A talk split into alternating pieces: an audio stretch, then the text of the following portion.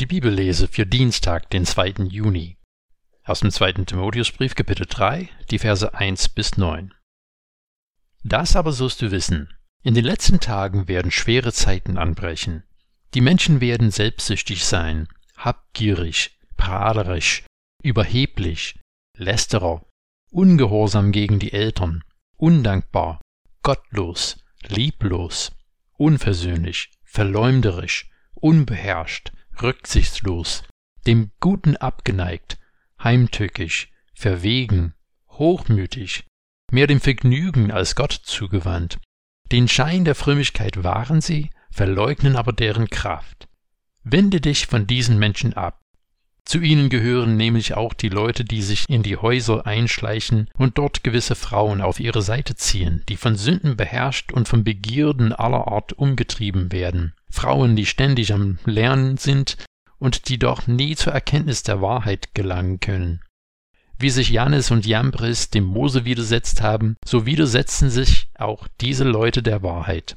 Menschen, verdorben im Denken, nicht bewährt im Glauben. Doch sie werden wenig Erfolg haben, denn ihr Unverstand wird allen offenkundig werden, wie es auch bei jenen geschehen ist. Beim Fußball bleibt der Torwart normalerweise in der Nähe von dem Tor. Es ist seine Aufgabe, bereit zu stehen, wenn ein gegnerischer Stürmer plötzlich mit dem Ball erscheint. Das Netz soll er nicht verwaist finden und ohne Widerstand ein Tor schießen können. Es gibt aber eine Ausnahme. Wenn es eine K.O.-Runde ist und eine Mannschaft liegt kurz vor dem Abpfiff zurück, da greift man zu radikalen Maßnahmen und der Torwart geht mit zum Angriff vor. Alles Defensive nützt nichts mehr. Es muss voll angegriffen werden. Manche Menschen meinen, wenn Jesus den Sieg über Tod und Teufel gewonnen hat, dass unsere Welt allmählich besser werden müsste, bis wir den Himmel auf Erden erreichen. In unserem Text spricht Paulus eine ganz andere Sprache. In den letzten Tagen werden schwere Zeiten anbrechen, und dann listet er 19 Eigenschaften auf, wie die Menschen in den letzten Tagen sein werden. Wende dich von diesen Menschen ab, warnt Paulus den Timotheus. Besonders erschreckend wird es, wenn man bedenkt, Paulus scheint in seiner Auflistung hauptsächlich an Menschen in dem Umfeld der Gemeinde gedacht zu haben, da er von dem Schein der Frömmigkeit redet. Hier bezieht er sich bestimmt auch auf die Person, die er gerade kurz zuvor benannt hat. Aber kommen wir auf die Frage zurück. Wenn Jesus Tod und Teufel besiegt hat, warum gibt es noch so viel Bosheit? Warum wird es nicht schlagartig besser? oder zumindest allmählich. Ein Vergleich finden wir in dem Fußballspiel. Wenn die eigene Mannschaft schon geschlagen ist, dann gibt es Mannschaften, die sich nicht mehr viel Mühe geben. Aber es gibt auch die Mannschaften, die alles tun werden, um es ihren Gegnern so schwer wie möglich zu machen. Alle Kräfte werden auf das Spielfeld geschickt und alles wird versucht, um zu punkten. Für den Satan gehören Fouls zu dem ganz normalen Repertoire. Und es stört ihn nicht, anderen zu verletzen. Nein, er freut sich darüber. Er weiß, dass er nicht mehr gewinnen kann, aber er wird jede verbleibende Sekunde nutzen, um so viele Menschen wie möglich zu verletzen und von der Wahrheit wegzuführen. Wende dich von diesen Menschen ab. Es scheint besonders schwierig. Man könnte mit kaum jemandem einen Umgang haben, wenn man sich von allen fernhalten sollte, die einer von diesen Eigenschaften aufweisen. Ich denke, Paulus will uns nicht davon abbringen, mit den Menschen der Welt einen Umgang zu haben, sondern wir sollen uns nicht von ihnen in unserem Verhalten beeinflussen lassen.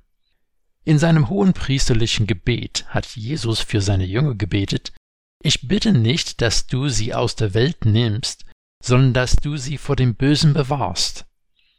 Natürlich ist es umso schwieriger, wenn jemand in der Gemeinde sich so verhält. Jesus redet dann von zwei Personen, die sich dem Mose widersetzt haben. Janes und Jambres sind Namen, die in der Bibel nur hier vorkommen. Viele biblischen Geschichten wurden im Volksmund ausgeschmückt, und diese Namen bezogen sich auf die Weisen und Zauberer, von denen wir in 2. Mose 7, 11 lesen. Sie haben die Wunder gesehen, die Mose durch die Kraft Gottes vollbringen konnte. Aber sie konnten die ersten Wunder selber nachmachen. Aber auch später, als die Wunder der Plagen größer und mächtiger wurden, haben diese Zauberer und auch der Pharao nicht erkannt, dass eine höhere Macht, als sie bislang gekannt hatten, am Werk war. Sie haben Yahweh nicht angebetet, sondern bekämpft.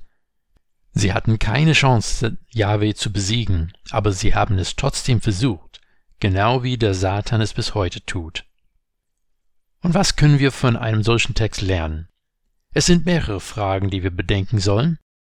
Welche von den aufgezählten Untugenden finden Raum in deinen Gedanken und in deinem Herzen?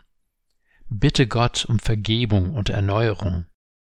Zweitens, welche Menschen haben Einfluss auf mich? Sind es welche, die mir zeigen, wie ein Nachfolger Christi leben soll?